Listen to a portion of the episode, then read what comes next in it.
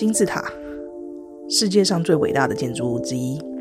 它很大，所有人都能看见它。但它究竟是做什么用的？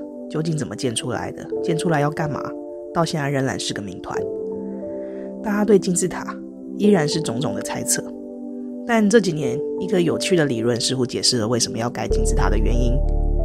金字塔其实是为了解决当时埃及社会问题所发展出的社会制度。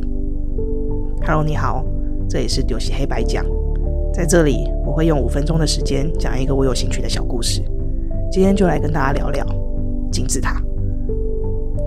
想象古埃及人在盖金字塔的画面，你会想到什么？是不是一群奴隶辛苦的把巨大的石块扛上斜坡的画面？这样的想象最早来自于古希腊史学家希罗多德，在他的著作里《历史》提到了金字塔是由十万奴隶所建造而成。这项观点也就成为了大家既定的印象，影响了我们两千多年。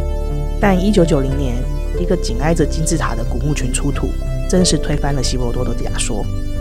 这片古墓群大约有六百多座坟墓，一千多具人骨。这群人被认为是当初修建金字塔的工人们。有趣的是，这群人有男有女，甚至有孕妇，还有小孩。这些人有陪葬品，甚至不少的人骨里都有发现手术的痕迹。这些证据都显示了，其实这些人的身份并不低，至少不会是奴隶。我们可以想象，这些人为了建造金字塔，惜家带眷，生活在金字塔的周围。这些人有着还算富足的生活，生病受伤时也能享有不错的医疗资源。但是问题来了，是什么能让这些人心甘情愿的离乡背井来盖金字塔呢？这时候，我们就要先来聊聊。尼罗河，尼罗河是埃及的母亲之河。埃及人所有的经济活动基本上都跟尼罗河绑在一起。人民依靠着尼罗河的边缘种田、放牧，甚至是捕鱼。但尼罗河有一个非常著名的特点，它会泛滥，而且是定期泛滥。一般来说，洪水是难以预警的，每次洪水都会带来相当大的灾害。但是尼罗河不一样。尼罗河每年的七到十月都会固定的泛滥。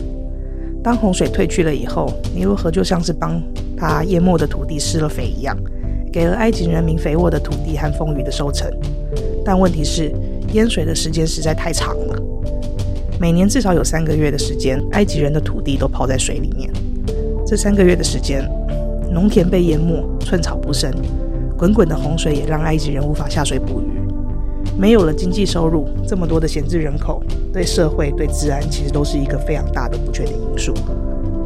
于是，有一个超级聪明的人想到了一个超级聪明的方法，就是把这些人都叫来做工吧，帮法老做事情，由国家来提供这段时间的吃住。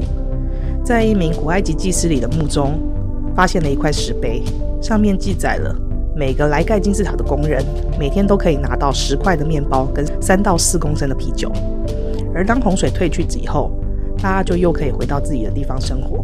这样的方式不仅收容了因为河水泛滥被迫离开家乡的人民，也确保了在这泛滥期间古埃及人的温饱。但这么多的人，到底要请他们做什么事呢？首先，这件事情的技术含量不能太高，要能让大家马上就能上手。再来，这件事情还不能太快就完成，这样才能让他们每年都回来。最好是这件事完成以后，可以让人们觉得无比的骄傲，能参与这件事情真的是无上的荣耀啊！所以，一座座耸立的金字塔就这么出炉了。这也解释了为什么有的法老在在位期间盖了不止一个的金字塔。这也是丢西黑白讲。今天我们的故事讲到这边，希望你喜欢，我们有缘再见。